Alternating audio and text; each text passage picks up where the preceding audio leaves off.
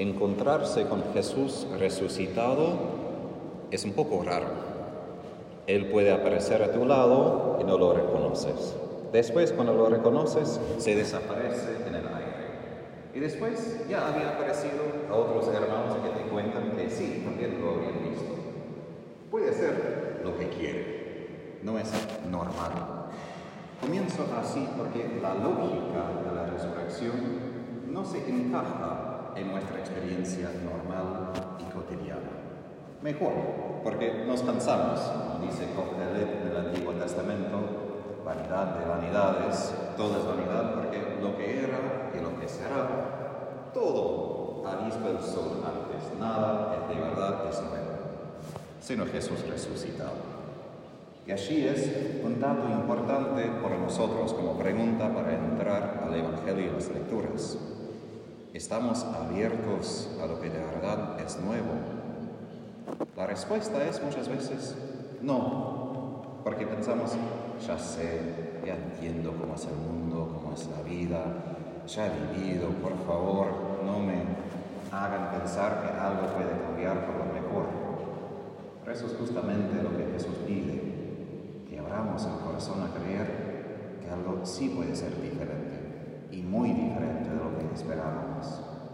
Si nos ponemos en el Evangelio con los dos discípulos que llevan a un pequeño pueblo llamado Emaús, 10 kilómetros de Jerusalén, imaginamos eso unas horas de camino. Entonces tenían un rato para conversar, no tenían mate, pero imaginamos que tomaron su tiempo. Y como nosotros, ¿de qué hablamos cuando tenemos tiempo? Muchas veces hablamos quejas, críticas, si miro a los estados de los parroquianos a veces de WhatsApp, miro críticas de la política, miro quejas contra una cosa u otra cosa, que no son malas cosas. Pero todo esto expresa un corazón dolorido, un corazón que tenía esperanza. Y esto es el desafío, diría yo, principal de ser. Todos nacemos, y eso vemos con los jóvenes, cuando hablan de qué quería que sea su vida, tienen sueños, ideas, ideales, y después qué pasa con la juventud, se enfrenta con la realidad dura, y a veces la realidad dura aplasta el corazón y decimos, bueno, quizás estaba soñando, fue una idea nada más, pero realidad es diferente, tengo que simplemente acomodarme a lo que es y olvidar de mis sueños, olvidar de mi corazón. Muchas veces así vivimos nosotros, amargados, con algo de falta de esperanza, quizás no desesperación completa en el sentido de que no hacemos nada, pero en algún sentido fuera de nuestro corazón porque sentimos quizás un poco traicionado por nuestros propios corazones. Queríamos algo, teníamos esperanza por una vida mejor y aquí es lo que tenemos. Y a veces empezamos una guerra contra el propio corazón, hasta de odiar el propio corazón, pensando que, bueno, lo que esperaba tiene la culpa, porque todos tenemos esa experiencia de tener esperanza y sentirse decepcionado. Y para no sentirnos decepcionados, evitamos la esperanza, evitamos abrir el corazón. Y a veces vivimos en esa queja, que eso es lo que pasa, eso es lo que quería, pero nunca ocurre, etcétera, etcétera. Pero ahí entra Jesús. Y Él, con mucha ternura, recibe la respuesta. Tú eres el único forastero en Jerusalén que ignora lo que pasó en estos días. Yo sentiría completamente avergonzado si después me doy cuenta que así contesté a Jesús mismo. Obvio que sabe lo que pasó porque él mismo sufrió todo lo que pasó en estos días. Pero en vez de retarles, Jesús solo dice, ¿qué cosa? Aquí la ternura de Jesús. Él entra a nuestra amargura. Él entra a nuestra decepción. No tiene miedo de escuchar nuestras quejas y hasta nuestro odio cómo es la vida, cómo es el mundo. Él quiere escuchar. Él quiere que le contemos nuestros dolores. Y ahí una cosa para mí importante es, no es que no debemos quejarnos. De hecho, hay 43 salmos, casi un tercio de todos los salmos que son de lamento. La Biblia está repleto de quejas. Pero quejas hacia quién? Hacia Dios. Obviamente podemos compartir nuestros dolores y fracasos hacia los demás, pero muchas veces ¿qué pasa? Como los dos discípulos, hablamos uno con el otro, quejamos, estamos amargados, ¿qué cambia? Nada para el bien, solo nuestros corazones que se hunden un poco más en nuestro dolor y nuestro fracaso. Y ahí Jesús nos enseña, sí, tenemos que quejar, tenemos que admitir nuestro dolor, pero hacia Él, porque Él puede hacer algo con todo esto. Él puede transformar el fracaso de nuestras vidas, nuestro dolor, en la resurrección. Nosotros no, nosotros pueden acompañarnos, pero solo pueden escuchar. Y hay una cosa en la vida cotidiana, cuando sí estoy mal, sí estoy decepcionado, ¿a quién cuento todos mis dolores? Primero necesito contar todo esto Jesús. Porque quiere escuchar. Él ya sabe todo. Pero como dijo a Santa Faustina, sí yo sé todo, pero quiero escuchar de tus labios y de tu corazón lo que te ocurre durante el día. Porque así son amigos, ¿no? Hablamos así. Y Jesús toma ese primer paso de escuchar.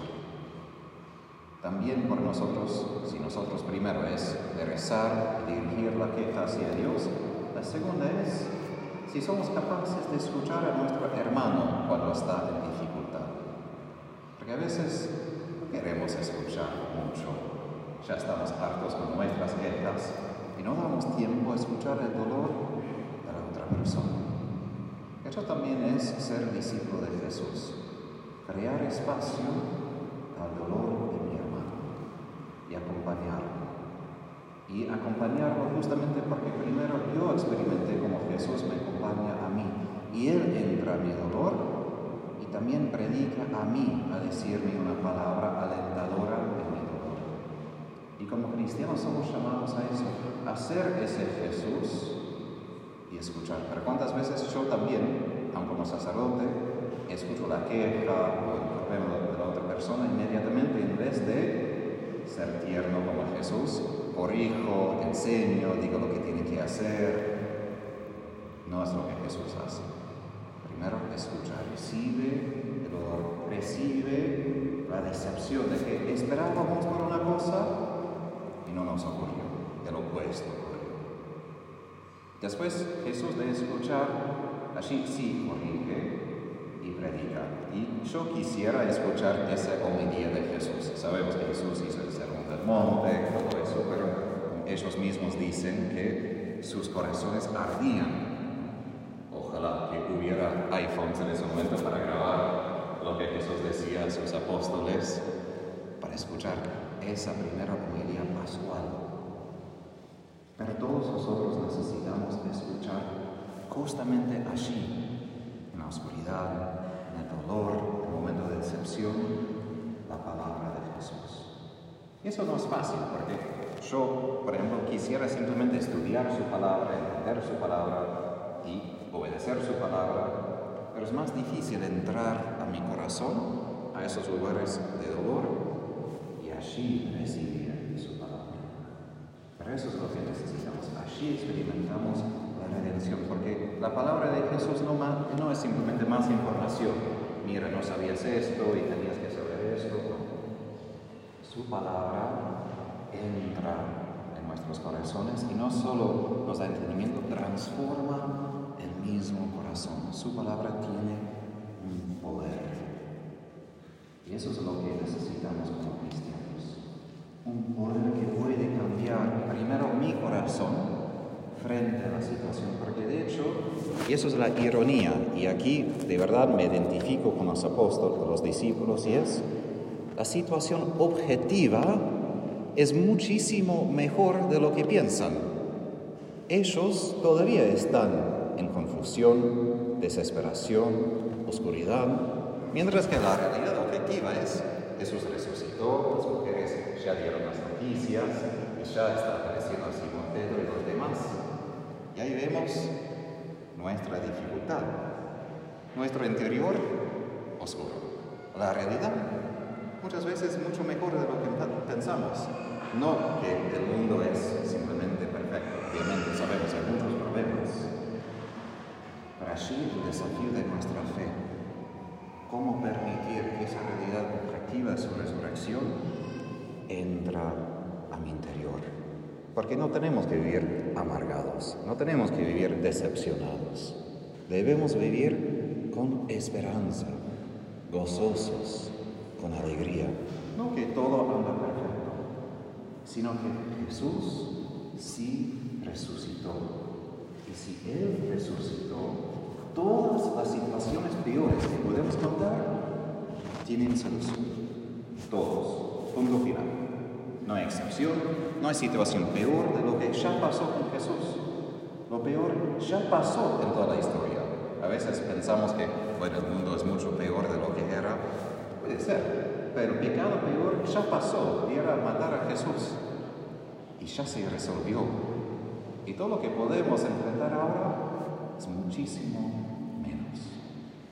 Necesitamos a Jesús para que entendamos que para que se cumplan mis esperanzas, para que se cumplan mis expectativas para la vida, la cruz no es la negación, sino el camino hacia lo que promete Dios. Que la cruz justamente es la puerta del cielo, la puerta hacia lo que más deseo, y es la vida.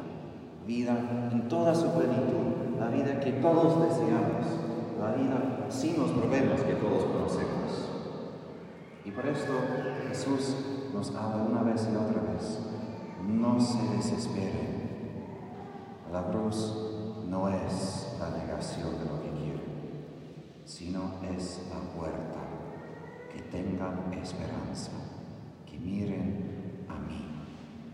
Y eso necesitamos una vez y otra vez. Y eso es la razón que nosotros necesitamos reunirnos todas las semanas en la misa, no solo porque la iglesia dice deben estar en la misa dominical, sino porque el peso de la vida cotidiana es un peso enorme. Tenemos muchas dificultades. ¿Y cuántas veces a la semana tenemos experiencia del poder de la resurrección? Al menos el domingo. Porque en cada misa recibimos a Jesús resucitado y si hay tanta oscuridad fuera de nosotros, necesitamos aún más a Jesús dentro de nosotros en la Eucaristía. Porque si no, la oscuridad sí va a apagar la luz de la fe. Sí va a arrancar de mí esperanza, gozo y alegría. Necesitamos todos nosotros la misa porque al escuchar su palabra, la Al recibirlo, al partir el pan, allí tenemos un momento donde sabemos que lo vamos a encontrar. Es el eje, es nuestra seguridad. Allí encuentro de verdad a Jesús, porque como digo, encontrarnos con Jesús resucitado Puede ser un poco extraño, no sabemos cuándo va a aparecer, cómo nos va a hablar, porque puede ser todo lo que quiera. Pero tenemos la seguridad que acá lo vamos a ver, lo vamos a escuchar. Y que podemos entender todo el resto de mi vida a partir de aquí. Porque todo el mundo fue creado por Él y para Él. Solo tiene sentido con Él. Por eso es tan necesario reunirnos para fortalecernos a vivir según ese encuentro con Jesús, según el poder de su resurrección. Y eso es lo que pide San Pedro en su carta, que no vivamos según lo que nos contaron nuestros padres, no literalmente nuestros padres y abuelos, pero según las tradiciones de este mundo, que no, bueno, al fin de cuentas, tienes que ser realista, cosas así, las la sabiduría humana, digamos. Pedro dice, no, deben vivir, comportarse como resucitados, que viven según otro principio, no como amargados, sino como llenos de esperanza. Eso no es fácil, porque la amargura, la decepción se contagia fácilmente. Todos sabemos cuando se junta otra persona y empieza a hablar de una cosa, sumamos y todo se hace peor. Necesitamos esa palabra de Jesús y debemos, como digo, compartir esa palabra, porque si el mundo va así, mal peor, ¿cuándo necesita esa palabra de Jesús? ¿Cuándo necesita nosotros cristianos que podemos encontrar miles de personas en sus caminos desesperados, con problemas? pensando que no hay solución, no hay respuesta a su dolor. Y nosotros cristianos podemos decir, sí, hay respuesta, pero no es una respuesta intelectual, es la respuesta de la persona que se llama Jesús. Nosotros como su cuerpo somos enviados a ser testigos de esa resurrección en un mundo lleno de oscuridad, lleno de decepción lleno de amargura, pero capaces como Él de predicar, a llegar a las corazones a los demás y decir, existe una respuesta. Y eso es su cruz y su resurrección. Y allí encontrarán la paz y la esperanza. Que el Señor abra nuestros ojos hoy cuando lo recibamos, que Él haga arder nuestros corazones con su palabra que Él nos envía para que así seamos sus testigos para llevar su palabra y su amor.